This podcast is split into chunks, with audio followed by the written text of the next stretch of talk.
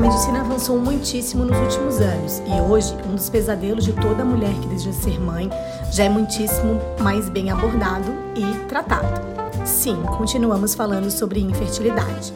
No primeiro episódio, explicamos um pouquinho do que se trata o termo, já que ainda existem muitas dúvidas e inverdades por aí. Agora, vamos mergulhar nas possíveis causas desse diagnóstico.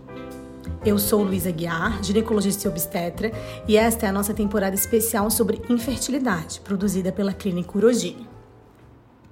As causas da infertilidade são variadas. Acredita-se que 30% dos casos sejam decorrentes da infertilidade masculina, 30% da feminina e 30% por questões relativas a ambos, e 10% de causas indeterminadas. De acordo com a Sociedade Americana de Medicina Reprodutiva, as principais causas da infertilidade são a idade, as doenças sexualmente transmissíveis, a alteração de peso e o tabagismo. A idade é a causa mais abordada, não é?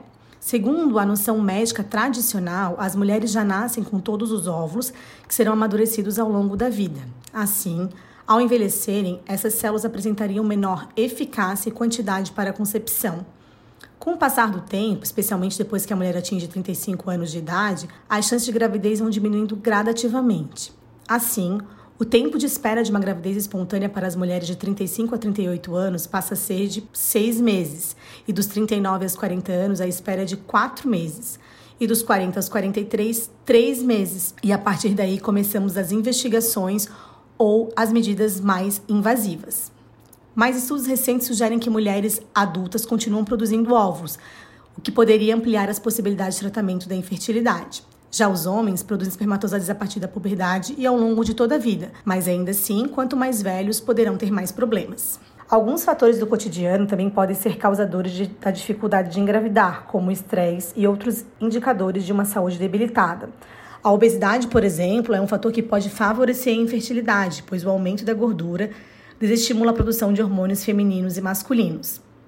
Já o fumo pode provocar danos aos ovários, acelerando a menopausa e afetando os óvulos. Além disso, está associada a maior taxa de aborto e gravidez ectópica, que é a gravidez que ocorre nas trompas.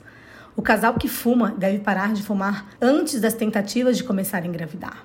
Outra causa importante de infertilidade que pode ser evitada pelos casais são as doenças sexualmente transmissíveis, como doença inflamatória pélvica, sífilis, gonorreia, que são possíveis causas de infertilidade.